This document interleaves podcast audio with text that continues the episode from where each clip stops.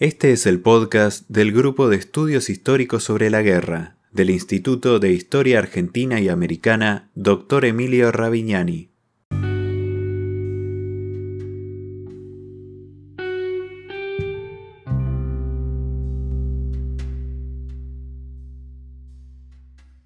El Grupo de Estudios Históricos sobre la Guerra, GEIGE, fue fundado el 16 de diciembre de 2013 en el Instituto de Historia Argentina y Americana Dr. Emilio Ravignani, Unidad Ejecutora UBA CONICET.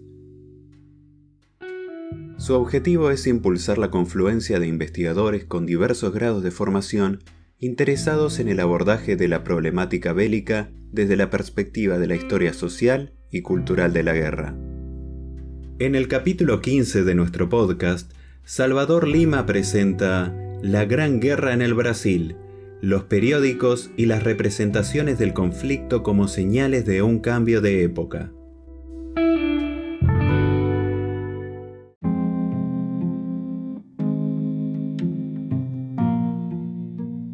En el área de estudios históricos sobre la Primera Guerra Mundial, la investigación de las relaciones del conflicto con las repúblicas de América Latina ha realizado un giro renovador en los últimos años gracias a la incorporación de los aportes de la historia cultural y la historia transnacional.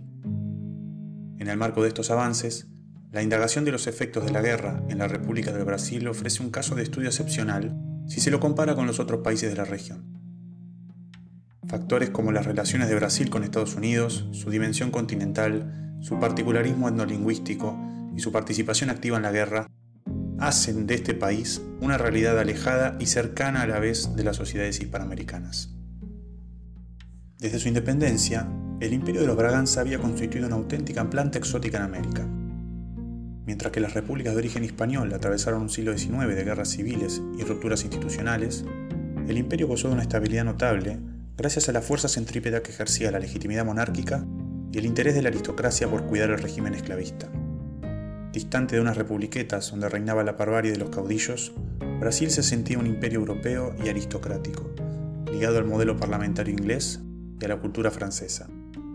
Con la creación de la República, en 1889, este particularismo brasileño y su proyección continental no se vieron demasiado afectados. A diferencia de la mayoría de los gobiernos latinoamericanos, desde la primera conferencia panamericana en Washington Río de Janeiro acogió con entusiasmo el proyecto hemisférico de los Estados Unidos.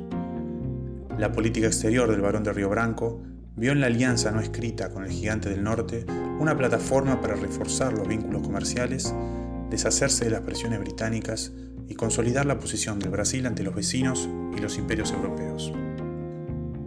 En este contexto diplomático, la Primera Guerra Mundial habría sido un clivaje importante en la historia de las relaciones internacionales brasileñas y su costado intercultural. En 1917, Brasil declaró la guerra a los imperios centrales, luego de que lo hicieran los Estados Unidos, siendo así el único país de América Latina que envió tropas y naves de manera activa al conflicto. La participación en la guerra y la posterior incorporación a la Liga de Naciones como representante de facto de las naciones latinoamericanas subrayaron la pertenencia del Brasil a la América Latina y su vínculo estratégico con los Estados Unidos. De este modo, en términos de política exterior, la guerra reforzó la americanización iniciada por Río Branco, tanto hacia la dependencia con el gobierno de Washington como hacia una mayor conciencia de pertenencia latinoamericana. Estás escuchando a Salvador Lima. Este es el podcast del Grupo de Estudios Históricos sobre la Guerra del Instituto Ravignani.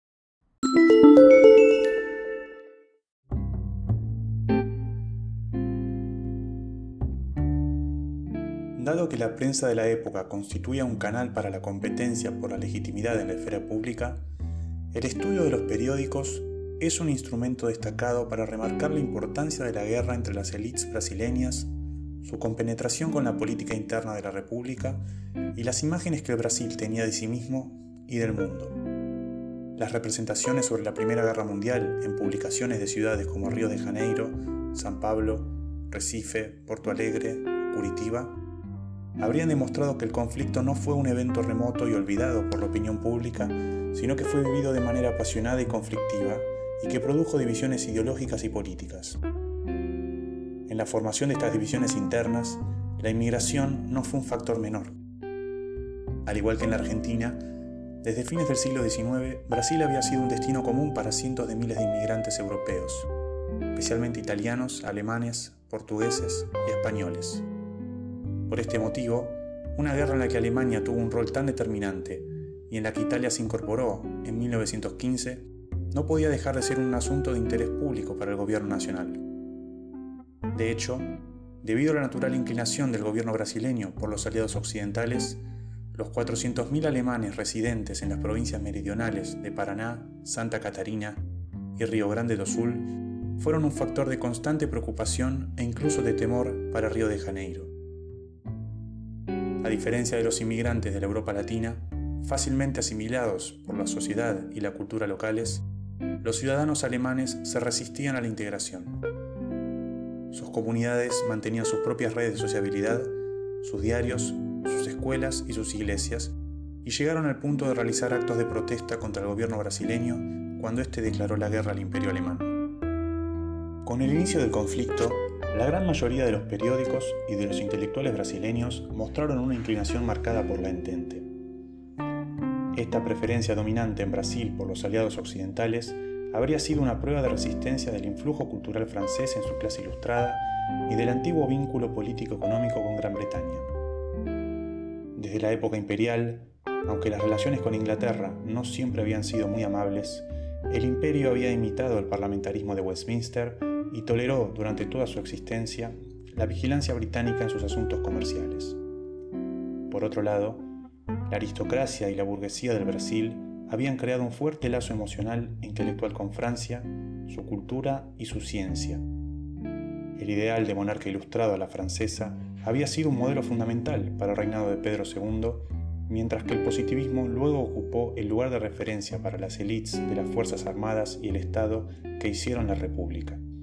De este modo, en su principio, la Gran Guerra fue para los brasileños un conflicto épico entre la civilización francesa, a la que pertenecían y debían apoyar los pueblos latinos, y la cultura alemana, que reunía todo el militarismo y agresividad del nacionalismo prusiano. Podés conocer más sobre el grupo de estudios históricos sobre la guerra a través de nuestra página web www.gigue.ar. También podés encontrarnos en Facebook, Twitter, Instagram y YouTube como arroba Geige.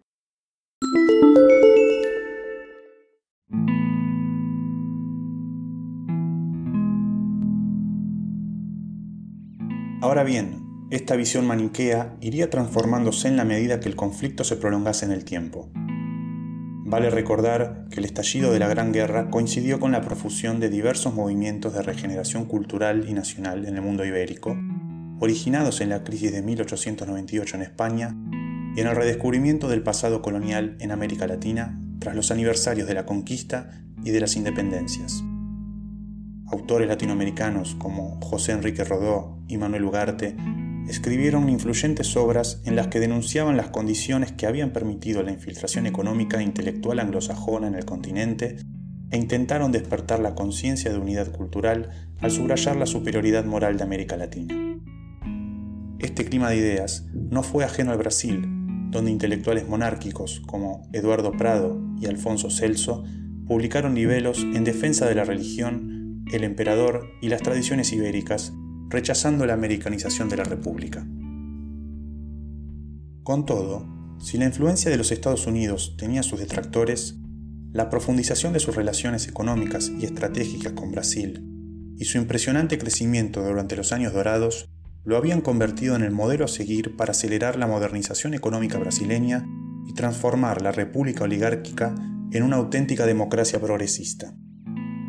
Por lo tanto, no es de extrañar que con el ingreso estadounidense en la guerra, las presiones internas y externas en Brasil para imitar a sus aliados se incrementasen. A su vez, desde 1917, las altas tasas de mortandad, la destrucción y la prolongación del ya llamado suicidio de Europa acentuaron el desencanto generalizado por el viejo mundo y el desengaño con las premisas positivistas e ilustradas de la Belle Époque. A partir de entonces, aunque la Europa liberal no dejaría de ser un faro cultural, la inteligencia brasileña se abriría nuevos horizontes, tanto en los modelos autoritarios del periodo de entreguerras como en los propios Estados Unidos. Como corolario de esta evolución, Brasil abandonaría la Liga de Naciones en 1926, luego de constatar que sus pretensiones de potencia regional en igualdad de condiciones con los aliados vencedores se veían frustradas por el eurocentrismo predominante en la organización. En síntesis, en el mediano y en el largo plazo, la Gran Guerra y sus consecuencias habrían alejado a buena parte de los dirigentes brasileños de su histórico vínculo cultural con Europa Occidental y habría legitimado a las élites nacionalistas que, criticando el modelo liberal, bregaban por la regeneración de la nación a través de valores tradicionales y de instituciones autoritarias. Al mismo tiempo, la sensación de fin de época en Europa y de decadencia de su civilización acentuaron las tendencias que inclinaban al Brasil hacia su conexión panamericana con Washington. Considerando estas transformaciones, indagar en los periódicos brasileños durante el periodo bélico permitiría conocer los modos en que las imágenes y las noticias de la guerra afectaron a la opinión pública y contribuyeron al surgimiento de discursos alternativos que probaron el desencanto por Europa y la búsqueda de nuevas referencias culturales.